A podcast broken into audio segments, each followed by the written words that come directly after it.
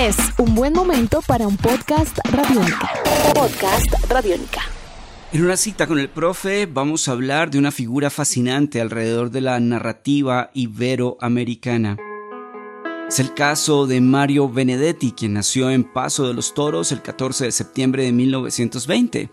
Esto significa que en el extraño 2020 se conmemoran 100 años de su natalicio. Murió en Montevideo, Uruguay, un 17 de mayo de 2009. Este gran escritor, dramaturgo, poeta, periodista, integrante de la generación del 45, junto a Juan Carlos Sonetti y otras figuras de la narrativa suramericana. Mario Benedetti, 100 años, un homenaje muy especial en una cita con el profe y hoy tenemos un texto publicado en el año 2001. Bien eh, importante que el mismo sea parte o forme parte de la que podría considerarse la última etapa creativa de este gran escritor, poeta y dramaturgo uruguayo. El mundo que respiro, de Mario Benedetti. Y me arriesgo a compartir con ustedes un pequeño fragmento. ¿Por qué será que uno fabrica sus recuerdos y luego los olvida? ¿Por qué será que uno precede de algún dios para volverse ateo? ¿Por qué será que si tu beso, tu beso, me siento renovado? ¿Por qué será que me haces tanta falta? El mundo que respiro, Mario Benedetti, 100 años, hoy en una cita con el profe.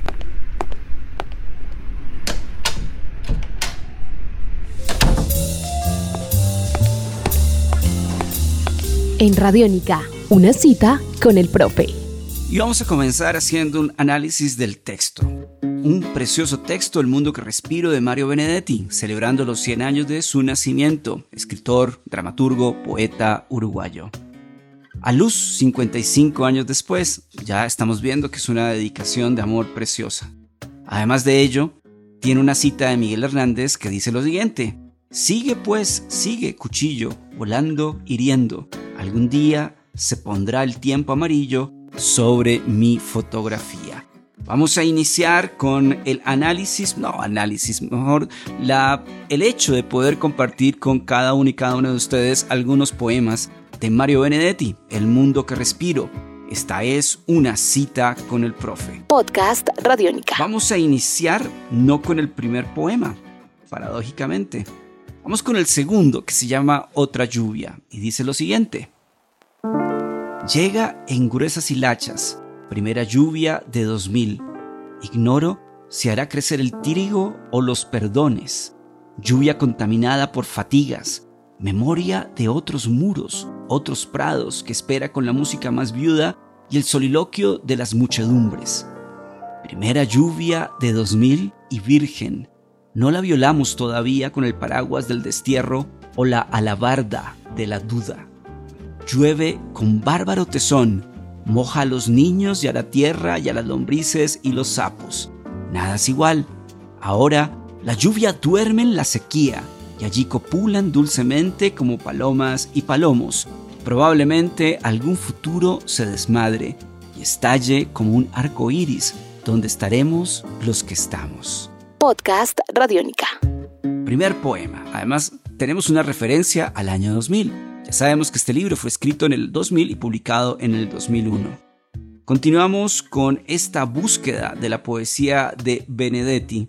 Aquí hay uno de esos que a veces tiene sus fans y a veces tiene sus contradictores. No obstante, lo compartimos en una cita con el profe. Pronósticos. No quiero hacer pronósticos sobre mí mismo, prefiero hacerlos sobre mis apariencias. Los pronósticos sobre mí mismo son pálidos, mordientes e inseguros. En cambio, a las primeras apariencias, consigo doblegarlas, meterlas en un brete, llevarlas al espejo. En los pronósticos sobre mí mismo siempre le erro como a las peras, pero en las apariencias me reencuentro. De a poco se convierten en algo de mí mismo y solo entonces pasan los pronósticos a ser inesperada profecía. Y vamos con un tercer poema aquí en una cita con el profe Estamos celebrando el natalicio de Mario Benedetti. Breve, contundente y muy sabio, como siempre Benedetti. Compartimos con ustedes desnudeces. Desnuda una mujer vale la pena cuando la contemplamos a distancia, porque después, si estamos sobre ella, solo la vemos con la boca ansiosa. Una mujer desnuda es un silencio que no admite pudor ni violaciones, un silencio a menudo tembloroso de tanto amor y tanta profecía. Una mujer desnuda tiene normas, puede dejarse amar con toda el alma, con todo el cuerpo a veces, pero nunca con el arte de besos fariseos. Mario Benedetti. Están escuchando una cita con el profe, podcast Radiónica. Aquí siempre nos reunimos para presentar novedades, presentar textos en esta etapa de este extraño 2020. Pero hoy creo que lo merece, los 100 años del natalicio de Mario Benedetti. Compartimos con ustedes la sangre derramada. Cuando la herida viene de muy lejos, la sangre derramada no se seca, lleva en sí misma una tristeza opaca y nunca se podrá lavar del todo. La sangre derramada tiene historia de siervos que murieron bajo el sol, lleva en sí misma un corazón insomne que late a veces y otras veces no. La sangre derramada es un lenguaje que ya no se conforma con palabras, lleva en sí misma un apretón de adioses y una canción por todos olvidada. Podcast Radiónica. Y si logramos eh, tener una contemplación completa del texto, nos encontramos con un poema que bien podría considerarse como una especie de despedida, ¿por qué no? O un mensaje a las generaciones que habitan el siglo XXI. El poema se llama Ecos. Va despertando el eco, el eco mío, el de mi voz gastada, y sin embargo no lo reconozco. Trae una red extraña de palabras que suenan como de otros y tal vez son mías, y la despliega lentamente ante mí que soy otro, pero que no me encuentro en ese mar de ecos. El viejo mundo gira y se lo lleva, se lleva el eco que era mío y va buscando la voz madre de la que nace cualquier eco.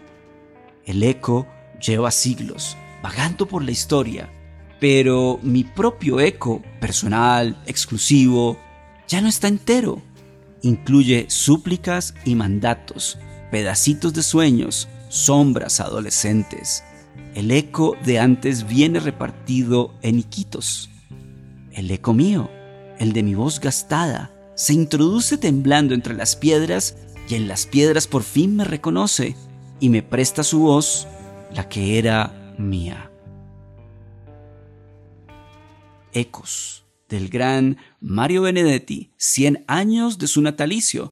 Lo celebramos en una cita con el profe. Podcast Radiónica. Sebastián Martínez Pavas en la producción, en todo el diseño de sonido de este podcast. Mi nombre es Álvaro González Villamarín, arroba profe astronauta. Muchas gracias por estar con nosotros. Les deseamos siempre muy buenas lecturas.